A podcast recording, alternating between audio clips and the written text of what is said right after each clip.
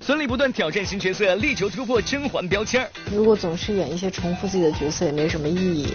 大器晚成，雷佳音磨练演技，终获关注。我雷佳音没有靠其他的宣传让观众知道，而是通过戏本身，这一点我觉得很高兴。超给力！玻璃海苔点心面，接着给我们播出的娱乐乐翻天，我是谷晓。大家好，我是蜗牛。我们来讲讲演员哈，每个演员呢都希望有一个角色是深入人心的，但其实如果这个角色演的太好。太深入人心呢，也很痛苦，会被人贴标签的。比如说孙俪呢，一提到她会想到什么？娘娘，《甄嬛传》对不对？但是我觉得一直以来呢，孙俪都是一个特别努力上进的演员。嗯，之前我认识她呢，是从这个《情深深雨蒙蒙》当中这赵薇身后的那群舞蹈演员当中的一位。但是呢，你看看她现在逆袭成为一个备受大家肯定的知名的女演员，我觉得这当中和她的自身的努力是分不开关系的。哎，确实，孙俪非常努力，我觉得她也在努力撕标签，在。在演戏方面，他也是不断挑战新的角色，比如说接下来这个角色，来看一下。大家好，我是孙俪，我在戏里扮演周莹。今日万众期待的电视剧《那年花开月正圆》在北京举行开播发布会。在这部剧中啊，孙俪将出演一个清末明初的陕西女商人周莹。哎，这听起来又是一个不小的挑战。但其实出道十六年至今，孙俪这一路上就是在不断挑战着各种角色。从《玉观音》中那个勇敢坚强的缉毒女警察安心，我还有事我要出去了。咱们另外约个时间再谈，我有些事儿我也想和你谈谈，咱们另约时间。到《幸福像花儿一样》里那个单纯善良的舞蹈演员杜鹃，正步走，立定。再到《一世情缘》中任性刁蛮的纪文，Mary 你应该认识的吧？又是 Mary，我去洗手了。每次跟你说起这事儿啊，你都要走开。可以说，从一开始呀，孙俪就一直没有停下自己的脚步，尝试不同性格、不同层次的角色。而到了二零一一年，一部《甄嬛传》更是让孙俪的事业达到了前所未有的高度。臣妾本以为与皇上情缘深重，谁知就会到如此地步。早知要被皇上疑心至此，情愿当初在凌云峰孤苦一生罢了。《甄嬛传》已经播出，可谓是风靡全国。孙俪终于有了一部生涯代表作，而这部作品也为她带来了无数的荣誉。谢谢所有的观众对我的厚爱。我在这里最要感谢的是我们的小龙导演，把一个那么棒的角色很放心的交给我，然后同时我觉得自己很幸运，然后。啊，希望自己可以创造更多的角色给观众，获得观众的肯定。对于孙俪来说，原本已算是成功，可接下来她却需要面对更大的挑战，那就是抛开甄嬛的光环，塑造更多的好角色。在足足沉淀了二十五个月之后，她终于拿出了后甄嬛时代的第一部作品《辣妈正传》，理由也很简单，因为这个角色能带给她更多的挑战。如果他们太一样了，我就不会去接他了。对，就因为我觉得夏冰有她独特的气质。啊，我觉得也是，也不是一般女人。虽然孙俪足够用心表演。但因为剧中太过夸张的人物性格以及失败的造型，让这部剧并没有得到认可。同样，比起饰演甄嬛的令人信服，这回孙俪得到的质疑就多了很多。而此后，孙俪又接拍了《甄嬛传》导演郑晓龙的新剧《芈月传》，都是后宫剧，都是女强人的设定，不免让人怀疑孙俪是想借此重新找回自己的场子。可在孙俪看来，甄嬛和芈月之间还是有很大的差别。然而，与口碑爆棚的《甄嬛传》不同，《芈月传》。播出之后，评分口碑却是一掉再掉，拖沓的剧情以及逻辑上的硬伤都让这部剧饱受诟病，而孙俪过于用力的演技也没有收获观众的肯定。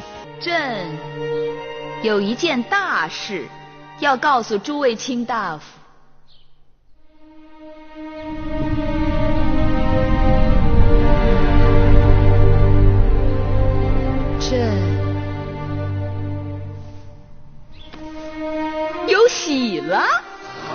哎呦，这种事情真是太荒唐了！这怎么可能啊？小荧幕再度出击之后，孙俪又将眼光放到了大荧幕上。二零一五年，孙俪参演的丈夫邓超导演的电影《恶棍天使》。电影里，孙俪装上大板牙，戴上宽边眼镜，演起了一个智商有余而情商不足的女学霸。我发现了你和沈毅之间历年的往来账本。原来你们俩是一头的。孙俪的表演完全颠覆了过往的所有角色。可是当电影上映之后，影片的恶评差一点就将孙俪过往的好口碑全数毁掉。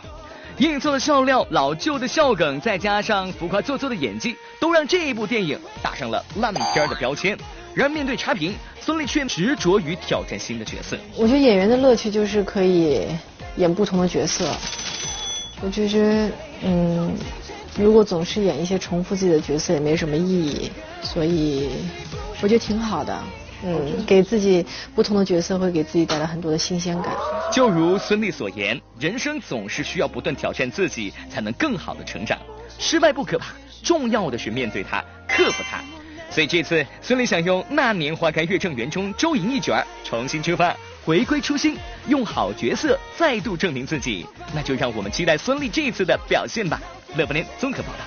讲到现在这个电视剧，大家都说，哎呦，拍的越来越好，越来越精致。其实我觉得和演技有很大关系。是。你看之前哈流行的这个电视剧是什么？就是偶像剧啊，俊男美女看到都说，哎呀帅呀漂亮，但你总觉得缺点什么？对，虽然这个画面是比较养眼，但是大家这个审美水平也在不断的一个自我的提升过程当中，所以大家就会发现，哎，这些演员怎么看有点奇怪呢？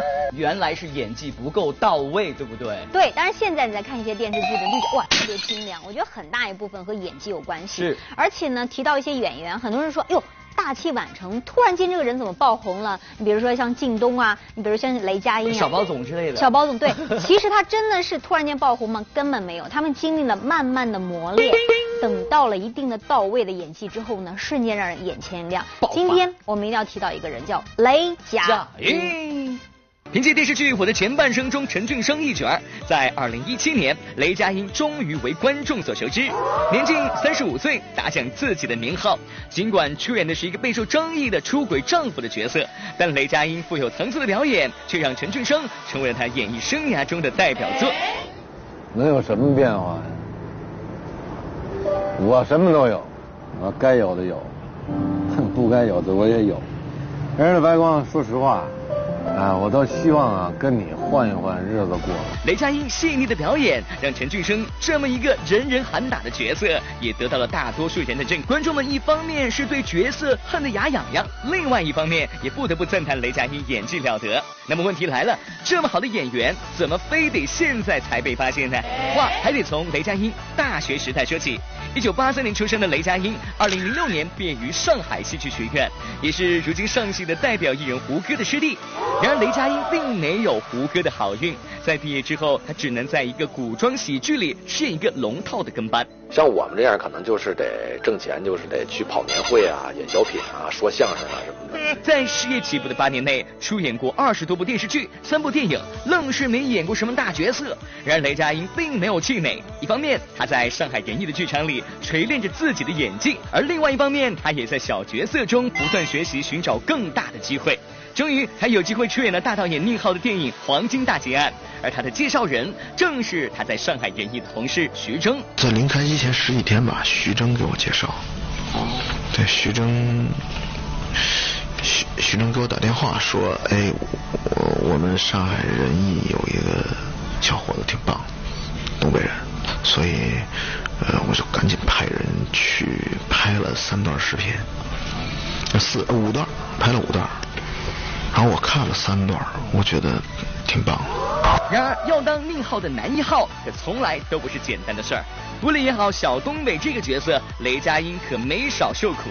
我基本上膝盖、胯，嗯，已经黑掉了，就属于清过以后紫，紫完以后黑，黑完以后又重新清，就已经黑掉了。然后胯也是，就是嗯，肩膀脱臼，嗯，嘴破掉，手破掉，就是嗯。一百处以下，七八十处是有了。嗯，是因为拍打戏有好多打戏，有爆炸呀，有啤酒瓶子碎呀，有那个车撞啊，有枪战呐。嗯，好多打戏。为了当好男主角，雷佳音是吃尽了苦头。然而，这并不意味着他能就此走红。尽管凭着小东北一角，雷佳音拿下了长春电影节的最佳男主角，但他依然被称为宁浩电影里唯一一个没红起来的主角。的确，雷佳音此后很快又陷入沉寂之中，出演了一部又一部的都市情感剧，将小男人、受气包等角色演的那叫一个炉火纯青，但就是没有走红。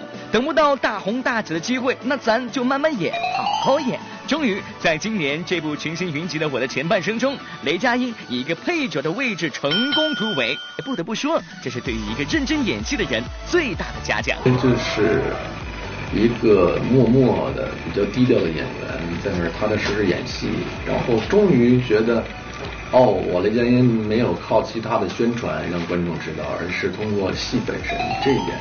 我觉得很高兴。外表看起来懒洋洋的雷佳音，总给人一种事业心不强大的感觉。关于这一点，我们的雷叔可有话要说。雷佳音是亮点，讲真，他要勤奋点，早火。我不要太勤奋，我真的我不要太勤奋。我每天都在拍，我一年拍四个戏，只是你们不知道罢了。拍就是跟另外一个巨头刘烨拍一电视剧叫《老男孩》，然后呢，马上要在上海拍一电影，接下来会拍一个超级网剧。到年终了吧。小编点评：希望再次看到雷叔的好作品。乐翻天综合报道。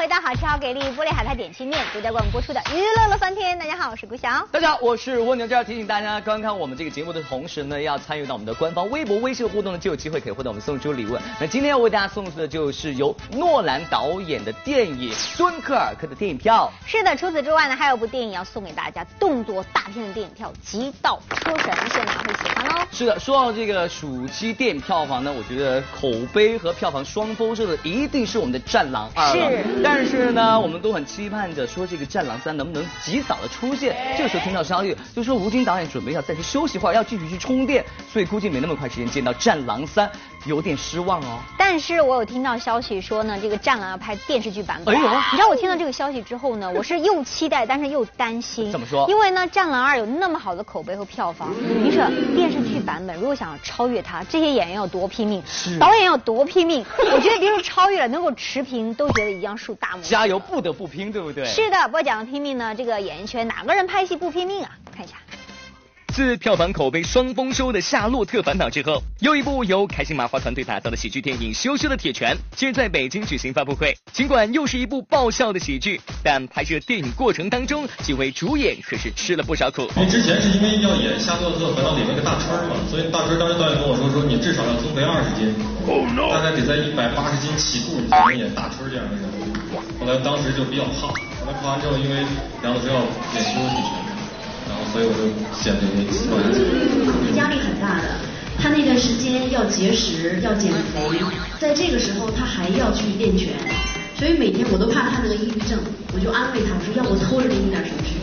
行不行？昨天我偷吃面让导演逮着了。这边艾伦变身拳击手，又节食又训练；那边搭档玛丽也一点都不轻松。当天现场导演就跟媒体爆料称，为了让电影能够呈现出更好的效果，玛丽在片场就算生病也坚持不用替身。其中有一场水下戏，也让不会游泳的她连着拍了快二十条，最后直接给呛哭了。真的太难了，因为当我一下水的时候，这个耳朵、鼻子还有嘴巴全部往里灌水。然后我们两个人还要讲究这个拍镜头的美感，然后他手里面还拉着两个气气因为我要在水底沉下去。呃，当时是有点恐惧的，但是一出来之后看了回放，当再看到片子的时候，就会觉得那个时候什么都是值得的。的确，只有为一部戏真正努力付出过，那么最后的成果才会是有价值的。在娱乐圈为戏拼命的不只是玛丽艾伦。电影《战狼二》上映至今，票房已经逼近五十五亿。除了宏大的场面，电影里最令人印象深刻的就是吴京的拼劲儿了。身为导演兼主演的他，在现场可谓凡事亲力亲为。这又是开坦克，又是潜水的，真是上天下地无所不能。而这全程他没有用到一个替身。我没用替身，这太矫情了。所以这个事儿就不用提了。如果说一定说你要赞美我的话，我只能说。我的底线高于某些人。而在《战狼》中，另一个可敬的演员就是老戏骨大康书记吴刚老师了。为了饰演好一个老兵的角色，吴刚主动请缨，要进行军事特训。哎呦，这把年纪还要各种训练，就连导演吴京也不免为他担心。吴刚老师，对吧？他一说就是看到这个剧本之后，弟我来了，但是就一个条件，就是我得练枪。这四十度啊，穿着全身的装备，拿着真枪就在那儿，太阳地底下就挂着水壶那练蹲枪，那抖着。他是从零练起。对，从零，他根本不会拿枪，他根本就不会，到现在是非常熟练的单手换弹夹。小平点评：一切都是值得的。